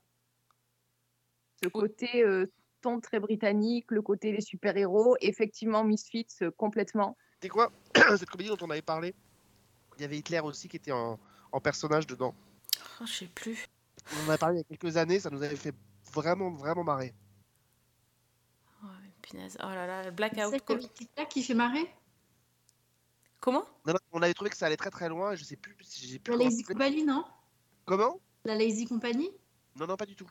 C'était une Mhm. série américaine, je crois, et, euh, euh, ou anglaise, je sais plus, mais c'était une comédie et il y avait, il y avait Hitler qui était convoqué. Enfin, il était là, il était en personnage, il vivait. Et... Ah, Bon, bref, c'était pas grave. Je crois que c'était fait justement par un auteur juif euh, qui, avait fait un truc qui avait poussé. Ah oui, d'accord, qui était allé à fond. Eh ben écoute, là, euh, voilà, il est pas, il est pas en vrai, mais il est incarné dans, dans la, il revient, il est réincarné dans la colocataire de, de Jen. C'est- un des moments comme ça, mais il y en a, il y en a plein d'autres. euh. Et puis certains qui ont des pouvoirs de la loose aussi, c'est assez, c'est assez marrant. Bref, et il y a un chat, donc euh, voilà, tout, Et tout, va bien. Et quel chat? Mais ça, chat, ça, vous le saurez, vous le saurez en regardant la série. Elle s'appelle donc Extraordinary et c'est sur Disney+. Et il y aura une, déjà une saison 2. Crippling insecurity, selfish and a lazy. I lack ambition, argumentative, jealous. I only wash my hands after someone else in the bathroom. I don't know why I just told you that. It's my thing. I see you haven't got your power down on here. That's because I don't have one yet. You were such a brave little soldier. Carrie, I haven't got a power yet. I'm not like terminal. Mommy, Daddy, look at me. And you do know you're not going to get your power the second you turn 18. I'm super strong! Et sinon, euh, puisqu'Alex est là, j'en profite pour dire que j'ai fini Vortex Ah. et que j'ai vraiment beaucoup, beaucoup aimé. Bah écoute. Voilà, ça c'est... On t'avait dit que ça allait me plaire, mais vraiment, ouais. Oui, non, c'était très efficace. Il y a des petites choses à dire, mais c'est vrai que c'est globalement c'est une belle réussite. euh, c'est une belle réussite. Oui. Non, vraiment. C'est une très très belle réussite. Je- Et il y a des, vous aurez encore de bonnes séries qui arrivent. hein. Il y a le Bardo qui arrive, qui est très bien. Vous verrez. Euh, Il y a, euh, il y a l'Abîme qui pourrait vous plaire aussi avec Sarah Montensen et Gilles Alma, qui est vraiment donc voilà, il y a du, il y a du petit polar, mais c'est vrai que là on était vraiment sur une originalité en termes de, de structure, de narration et voilà. Et je, et c'est vraiment une, des belles, une belle découverte. Il n'y a pas de suite de prévu, ça c'est sûr. Ouais. Mais euh, voilà, c'est bien que ça existe. Ok. Est-ce que quelqu'un a une autre reco? Oui, j'ai une petite roco et pour cela, j'aimerais faire Cocorico avant de la commencer. Ah, ok, une série française donc? Oh, bravo, et encore mieux que ça, qui nous parle des élections présidentielles. C'est dispo sur Netflix et ça s'appelle En place. Donc elle a fait euh, pareil, elle a beaucoup fait parler d'elle. Et euh, c'est une comédie en six épisodes d'à peu près 30 minutes, donc ça se regarde plutôt rapidement. Et sur cette série, on a un casting, déjà avant de pitcher, de dingue, avec des noms qui sont pas les moins connus. On a Jean-Pascal Zadi, on a Éric Judor, Benoît Poulvorde, Panayotis Pasco, Marina Foïs, bref, on a vraiment des grands noms euh, qui parlent à beaucoup de gens. Et tous ces personnages-là, ils se retrouvent dans le contexte d'une élection présidentielle. Et on va suivre Stéphane Blé, qui est un animateur dans une MJC euh, à Bobigny, qui, euh, qui se trouve dans la rue pendant une intervention du maire de la ville, qui s'appelle euh, Andrei. André, qui est joué par Benoît Poulvorde et qui est un personnage exécrable. En gros, c'est euh, faites ce que je dis, mais pas ce que je fais. Je vais faire tout pour mes, pour mes concitoyens, mes confédérés, tout ce qu'on veut. Euh, et, euh, et en fait, il, bah, il retire des sous aux, associations, euh, il coupe. voilà, il coupe toutes les subventions à gauche à droite. Donc, bref, c'est un personnage qui est vraiment puant et qui décide de se présenter aux élections. Sauf qu'il y a les caméras qui sont là pendant sa petite visite et le personnage donc, qui est joué par Jean-Pascal euh, Zadi, donc Pascal Blé, va lui rentrer dedans et va le clasher en direct. L'heure des réseaux sociaux, on se doute que ça fait le tour. Et là, arrive le conseiller euh, au présidentiel, donc euh, William Crozon, qui est joué par Éric Judor, qui va se dire tiens, tiens, tiens, eh ben, on va l'utiliser, ce petit gars, euh, pour faire du buzz et puis en faire un candidat présidentiable. Donc, on va voir ce personnage donc de Stéphane Blé, qui est genre un no-name, qui est vraiment dans sa MJC de quartier, qui essaie de faire des œuvres, de sauver les jeunes de la délinquance, etc. euh, qui n'a pas un super euh, niveau d'éducation, qui parle pas forcément très bien, qui n'a pas une culture très étendue. bref, euh, se propulser dans les élections présidentielles et donc pris dans un engrenage politique qui va complètement le dépasser, mais qui va, qui va quand même euh, pousser jusqu'au bout par ses convictions et il va aussi découvrir les différents aspects de la France, que ce soit la campagne, que ce soit euh, du coup euh, bah, la cité qu'il va essayer de mettre en avant, etc. Et euh, c'est euh, un super joli produit. Moi, je, je l'ai regardé d'un coup. C'est peut-être pas la série de l'année, mais bon divertissement proposé par Netflix en tout cas. Bon. Ah oui, mais j'avais pas très envie, tu vois. quand- juste comme ça, en regardant. Ouais, c'est rigolo, c'est c'est rigolo. Vraiment, t'as rigolé. Oui, j'ai rigolé parce que, euh, parce que vraiment les codes, les codes des cités, les codes euh, linguistiques, tout est respecté. On n'est pas dans l'exagération. Bon, évidemment, ceux qui sont pas trop familiers euh, voilà, avec ce genre d'ambiance pourraient se dire Ah, c'est too much, ah, ils en font des caisses. C'est- mais en fait, non, non. Et il y a quelque chose d'extrêmement touchant parce que euh, on va rentrer sur, sur une dynamique où il y a un vrai espoir en fait, de renouveau euh, de la politique par ce personnage de Stéphane Blake qui lui veut casser les codes et qui au final se dit bah et pourquoi pas? Et, euh, et, qui euh, malgré tous les pièges politiques qui vont donc se mettre autour de lui parce que finalement c'est qu'un pion qui va être utilisé va réussir à toucher à toucher l'électorat et à toucher toutes les personnes avec lesquelles il va rentrer en contact justement par sa simplicité et par euh, ce qu'il a envie euh, de, de mettre en place comme proposition afin de, de changer la vie des Français. Je veux faire de toi le prochain président de la France. T'en as pas marre de tous ces blancs politiques qui nous ont fatigués? Y a personne qui nous représente, tu vois, des gars comme nous. T'es noir, toi? Parce que tu fais turc, mon pote. Alors moi, je t'avoue que j'ai pas du tout adhéré. Euh, L'idée me séduisait plutôt, mais après, c'est pas mon type d'humour, donc c'est c'est aussi pour ça que ça n'a pas fonctionné sur moi. Bon, ouais, après, oui, l'humour, de toute façon, c'est compliqué, l'humour. Voilà. Tu Ah. peux pas. Voilà, tu peux pas te. Tu peux pas te forcer. Je l'ai pas vu Ah encore, on mais on, en, on en parle beaucoup. On en On parle t'en parle beaucoup Mais en bien ou en pas bien? Euh, ça fait plutôt. Enfin, moi, moi, vous savez, tout ce qui vient de Netflix, maintenant, je suis, je suis méfiant, donc j'attends de voir ce que ce sera renouvelé ou pas pour savoir si c'était. euh, Mais effectivement, les gens disent que c'est plutôt sympa. Maintenant, euh, voilà, Netflix euh, le met en avant comme quoi ça marche très bien.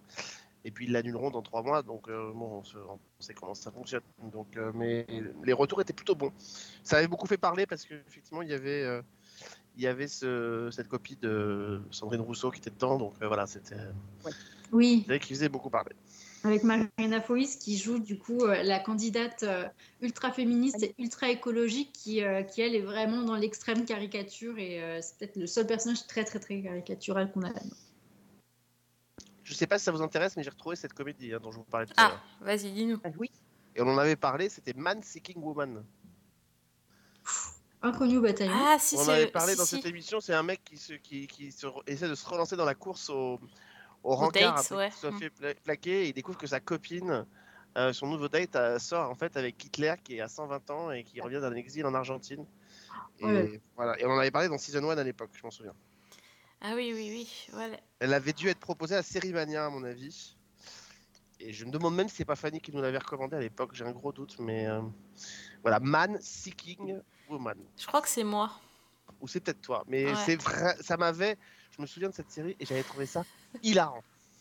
Oui, c'était particulier comme humour. particulier, mais c'est hilarant parce qu'il sortait avec une espèce de monstre verdâtre aussi. Enfin, il y avait un truc, ça partait dans Oui, en fait, c'était c'était euh, tout ce que tu voyais, euh, tout ce que tu pouvais penser euh, dans ta tête, c'était retranscrit en vrai dans l'écran, euh, à Ouais, l'écran. donc, euh. C'était oui. n'importe quoi. Oui, c'était c'est- très- c'était ça. Oh purée. Hey, Adolf Hitler. Uh, Josh Greenberg. Greenberg? Yes. Uh-oh. There's a Jew at Hitler's party. That's right. That's right. There's one in our midst. On recommande des trucs improbables de toute façon, on le sait. Donc euh, là, Ouais, mais là, celle-là avait beaucoup fait parler d'elle, je me souviens. Ouais. Je crois que Sérimania en avait parlé à l'époque, c'était en 2015, de, ce que j'ai vu. Ah Euh, Voilà, donc publicité aussi par des magazines comme Télérama et tout ça, donc vraiment un truc qui était un peu hype et tout. Euh, donc voilà, donc euh, si vous avez l'occasion, puisqu'on en parlait tout à l'heure. Si ça se, re- de si ça l'article, se ouais. retrouve, oui, ben oui. Si vous voulez voir euh, sous, sous toutes ses formes cette semaine, je, sais- ne sais pas ce qui se passe. Hein. Après En les Pokémon, passe à On Hitler. va essayer de juste capturer Hitler, voilà. Ouais, bah, Pokémon, hein. Voilà, comme quoi, on a tout fait. Euh, Fanny, t'as peut-être une autre, euh, autre chose à rajouter? Euh, oui, bah une série euh, dont nous avait parlé Alex il y a quelque temps parce qu'il l'avait vue. Alors je pense que c'était à La Rochelle, mais je dis peut-être une bêtise. C'est Septième ciel. Oui. Voilà, donc qui est disponible sur OCS. Il y a 10 épisodes de 25 minutes environ. Il nous avait dit que c'était très bien et je confirme. Donc l'histoire, ben, c'est l'histoire de Jacques euh, qui est joué par Féodor Arkin, donc déjà euh, bon, un acteur euh, qui, qui a fait ses preuves. hein. La voix Donc, de Dr House. et la voix de Dr House. Donc, il joue Jacques, qui approche des 80 ans, qui a perdu sa femme un an plus tôt et qui vit chez sa fille et son gendre. Et justement, bah, la cohabitation se passe assez mal. Le, gendre en question euh, en a marre. Il n'y a plus d'intimité dans le couple. Le beau-père n'est pas forcément facile. Il a tendance à râler. Euh, et donc, ben, en quelque sorte, le gendre quitte le domicile conjugal et met une sorte d'ultimatum qui pousse sa, femme donc, à placer Jacques, son père, dans une résidence pour personnes âgées. Donc, c'est une résidence qui coûte une blinde, euh, où les résidents ont leur chambre individuelle, il y a des activités qui sont organisées. Bon, c'est pas le club med, hein, les activités sont même assez pourries, disons-le. C'est pas un mouroir, mais pour Jacques, ça y ressemble et c'est un peu une voie de garage. Donc, il vit très mal la situation, il déprime sec et il a des idées très noires. Mais dès le premier soir, ben, dans un couloir, il aperçoit Rose, qui est jouée par Sylvie Granotier. Et Rose, ben, elle a à peu près son âge, elle est élégante, elle est pétillante, elle est belle, et c'est le coup de foudre. Et c'est un coup de foudre mutuel. Et les deux vont entamer une relation. Alors, une relation amoureuse et une relation sexuelle. Et c'est cette relation qui a un peu airs de tabou, bah, qui va mettre pratiquement tout le monde mal à l'aise. Donc, les familles, euh, la fille de Jacques et le fils de Rose, le personnel de la maison de retraite qui ne sait pas trop comment gérer le, truc. Euh, Il y a juste une jeune stagiaire qui s'appelle Elsa, qui, elle, roule à fond pour le couple. Euh, la direction de la maison de retraite bah, ne sait absolument pas non plus comment gérer le truc, est complètement dépassée. Déjà que les deux sont assez lunaires, alors là, c'est le coup de grâce.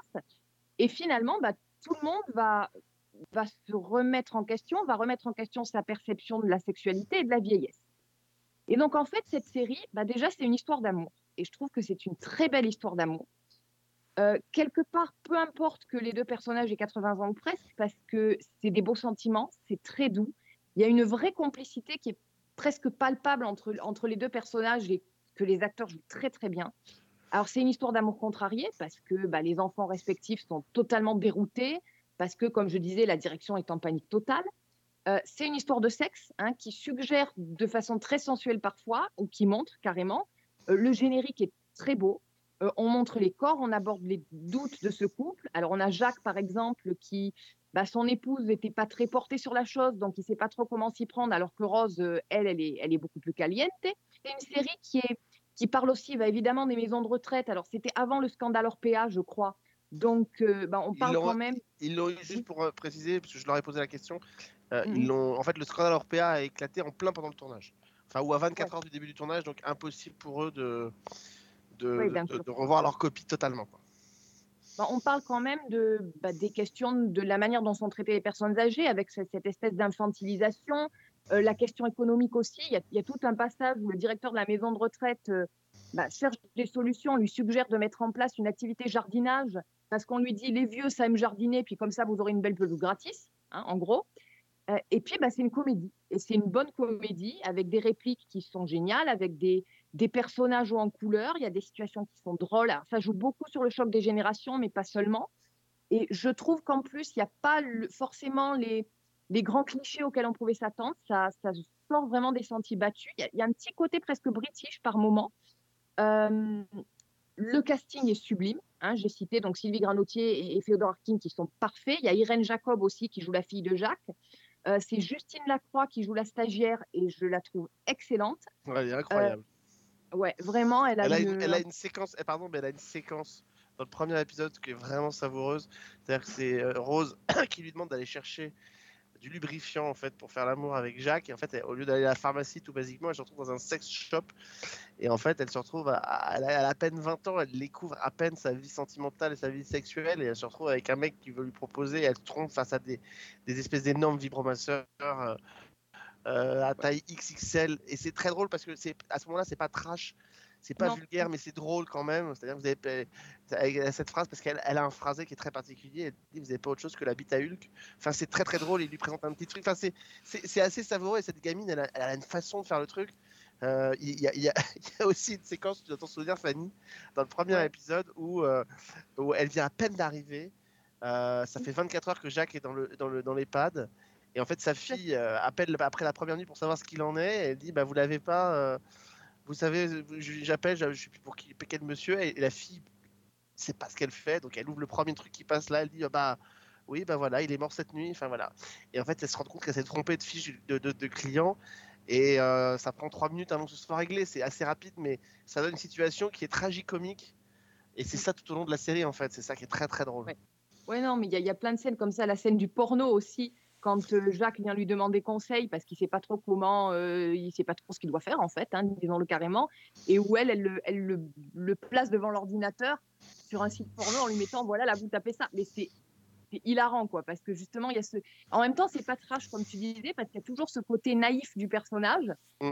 C'est une série qui est qui, est, qui parle de plein de choses où ça aurait pu déraper et pas du tout. Ça reste léger, ça reste frais. Alors vers la fin, on part vers quelque chose d'un peu plus dramatique, mais euh, enfin moi ça a été un gros coup de cœur parce que c'est c'est frais, c'est poétique, c'est charmant, c'est enfin et puis on s'attache à quasiment tous les pers- on s'attache à tous les personnages quoi.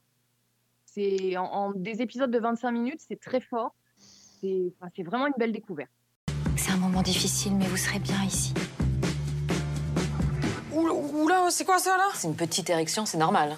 Alors c'est produit par, euh, euh, on parlait tout à l'heure de Lazy Company, c'est produit par Henri de Burme, qui est le, producteur historique de la Lazy Company, le producteur des grands, le producteur de Mission, le producteur de toutes ces séries-là. Donc c'est quelqu'un qui sait faire. Bon, il a aussi fait Christmas Flow. Bon, c'est pas grave, on lui pardonne. Mais ça arrive au meilleur. Mais voilà, c'est un, un excellent producteur de fiction qui sait vraiment faire de la bonne fiction. Et alors, euh, moi, ce qui me fait plaisir, c'est que à la, à la réalisation de cette série, on retrouve une jeune femme. Euh, Sophie s'en souviendra absolument pas. Mais euh, tout, tout, tout début de Season 1, il y a moi j'avais repéré sur TF1 une série qui s'appelait Flic, euh, avec donc d'Olivier Marchal, avec notamment Frédéric Diffenthal, un truc qui s'inspirait un peu de Braco. Et, et dans Flic, euh, moi j'avais euh, j'avais remarqué cette jeune femme qui avait beaucoup de prestance en tant que comédienne cette fois-ci, euh, qui jouait une flic justement, une jeune flic qui sortait de l'école et qui se retrouvait à faire équipe avec ces deux, flics un peu sombres. Elle s'appelait Alice Vial. Et, et cette jeune comédienne est depuis beaucoup plus passée de l'autre côté. Elle continue à faire de la, télé, aussi. Elle a signé, et, je l'avais repéré, on avait fait une, interview à l'époque pour Season 1. On se retrouvait, nous, évidemment, on démarrait Season 1, on avait les moyens techniques que nous avions. Elle, elle démarrait sa carrière, donc elle faisait des rôles pour la télévision, mais elle montait aussi des petits projets avec ses potes. Et on s'était retrouvés pour faire une interview pour Season 1 à l'époque, dans les premières années de l'émission, ça devait être en 2009 ou 2010, donc on était vraiment au tout début. Et, euh, depuis, bah, elle, a fait, euh, elle a fait Loulou euh, pour une série pour Arte. Elle a, elle a eu un, César pour un premier court métrage. euh, avec notamment euh, Tiffaine Davio dans le rôle titre, une jeune femme de 30 ans qui découvre qu'elle est ménopausée. Et euh, on lui doit aussi La fille au cœur de cochon pour Slash. C'est une fille, c'est une jeune femme qui est en train de monter. euh, c'est une des, à mon avis, retenez bien son nom parce que c'est quelqu'un dont on va vraiment parler beaucoup dans les prochaines, euh, dans les prochaines années en matière de série, à la fois autrice et réalisatrice. Euh, Alice Vial, voilà, ça fait partie des gens qu'on avait, on avait repéré à l'époque de Season 1 et que je suis ravi d'avoir retrouvé là parce que c'est, vraiment une, une, une jeune femme qui est bourrée de talent, amoureuse de la route de Madison, qui est un peu le, aussi le référent de ce film, puisqu'on en parle beaucoup dedans. Et, et- et c'est drôle parce que tous ces petits vieux dans la maison de retraite, on a, on a qu'une envie, c'est de leur mettre la 7 compagnie, et eux, ils ont envie de voir la route de Madison. Euh, et, voilà. Et je, et je déclare officiellement mon amour pour Sylvie Granotier, qui est magnifique. Elle est, elle est, elle est incroyable cette femme. Elle est incroyable. Elle n'a pas eu beaucoup de gros rôles, d'après ce que j'ai compris. Euh, mais euh, elle est, mais elle est. D'abord, elle joue super bien. Mais qu'est-ce qu'elle est belle Elle a un sourire euh, éclatant quand elle, quand elle, quand elle le déclenche. et tout. Elle est, elle est magnifique.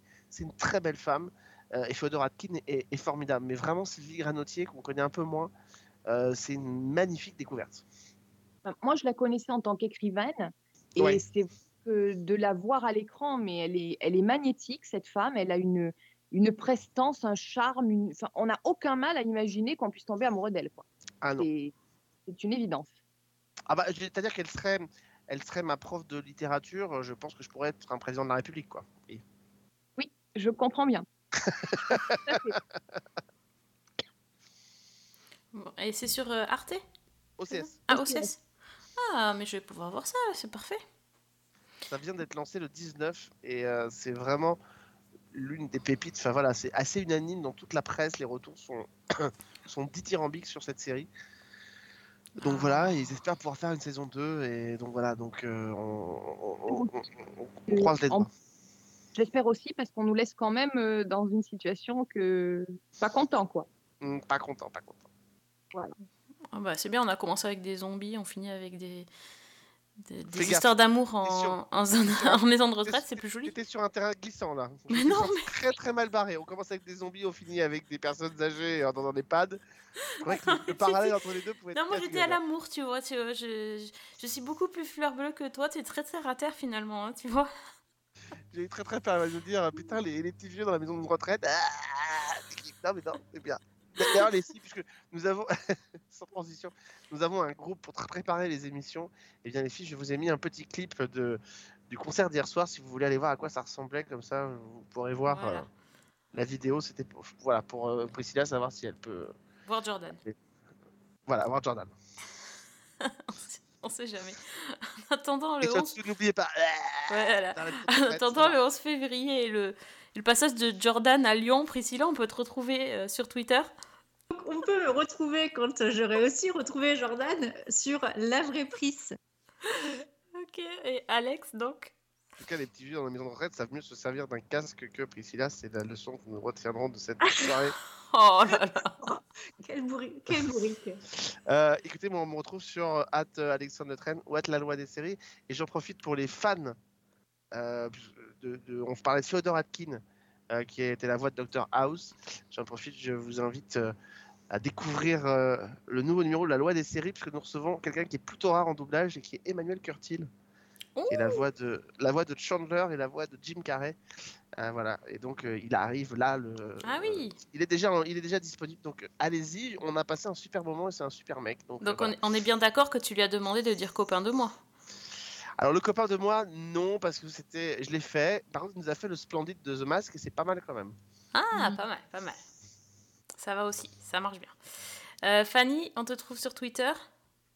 Euh, Fanny L Allegra. Parfait. Euh, toutes les propositions de séries, euh, vous pouvez aller vers, vers Fanny. Elle, c'est notre euh, war machine de la de la- de l'équipe. Je sais plus parler, ça y est. Moi, je sais plus Alors vous avez compris que maintenant, en tout cas, entre Fanny et moi, si vous avez 70 ou 75 ans euh, et que vous êtes disponible, vous pouvez nous contacter, on est là. Mais dis qu'il est con. c'est pas possible. Si, vous faites, si vous faites un petit peu de, ah, ça marche aussi, mais voilà, mais Oui, là c'est plutôt vers moi du coup alors. si vous êtes, voilà, ça c'est pour Priscilla et puis si vous êtes Sylvie Granotier, bah allez-y, venez nous voir, hein. on se fera plaisir avec Fanny de vous accueillir. Bon, bah, très bien. Écoutez, l'appel est lancé. Je ne sais plus. Je ne sais plus quoi dire. En tout cas, vous pouvez écouter nos, nos recommandations séries parce qu'au milieu de tous ces délires, il y a quand même des recommandations séries très sérieuses On est très sérieux. sur, sur iTunes, SoundCloud, euh, j'en ai perdu. euh, Spotify, j'ai oublié. On m'a dit sur Twitter que je disais pas Spotify, c'est que j'oublie qu'on est sur Spotify. Spotify et sur le site de notre ami Fred, les chroniques de Cliffhanger Co. Et puis Season 1 avec un 1 quand même. Season- Ah oui, je me suis même pas donné mon Twitter. Oui, c'est vrai, Season 1 avec un 1. N'hésitez pas à me, à me mm, faire des signes quand j'oublie de mettre en ligne le podcast. Merci de l'avoir fait d'ailleurs cette semaine. Vous êtes formidables les auditeurs. Quoi, Il n'est pas sur iTunes, madame. Bah oui, mais c'est bien parce que de temps en temps j'oublie. C'est c'est comme ça. Ça va pas s'arranger. hein. Donc, euh, Je vais vous dire, on a parlé de 7ème ciel, mais c'est entre, entre l'une qui sait pas allumer un micro, l'autre qui oublie de mettre les émissions en route, et les, trois, les deux autres qui sont amoureux de gens de 75 ans, je vais vous dire, si je donne à l'EHPAD, c'est pour demain. hein. Ah, mais oui, non, mais de toute façon, ça sera notre spin-off. T'inquiète pas. bien, D'ici là, ils auront mis la fibre dans tous les EHPAD. C'est bon, on pourra. hein. C'est exactement ça et on sera tous branchés avec des micros intégrés donc on n'aura plus de problème de communication. J'imaginais bienvenue dans l'épisode 2884 de Season 1. Sophie, tu as perdu tes dents. Rattrape-les. En direct de la chambre. Oui, mais c'est ça. Si ça se trouve, on sera dans le même. Hein. Il faut qu'on vienne me changer. Hop. Bah oui. ça, fait, ça fait rêver. Ça fait rêver. Bon, en attendant, on va déjà se retrouver la semaine prochaine. On va, on va se dire une éche- à échéance courte. Pour les pads, on, on verra Ah bah, à plus tard. notre âge, il vaut mieux, oui. On sait jamais Ouais. ce qui peut nous arriver dans 15 jours. hein. C'est ça. Non, non, mais surtout, il faut déjà qu'on se rappelle. Moi, enfin, moi, perso, pour la semaine prochaine, il faut déjà que je m'en rappelle. Donc, euh, voilà, on va, être, euh, on va être bon. Bon, et à tous les auditeurs, euh, merci de nous avoir suivis jusqu'au bout. Et donc, bonne semaine. Et bonne série The roses have faded, there's frost at my door. The birds in the morning don't sing anymore. Ah, t'as fait du doublage dans une autre vie, Alex, non?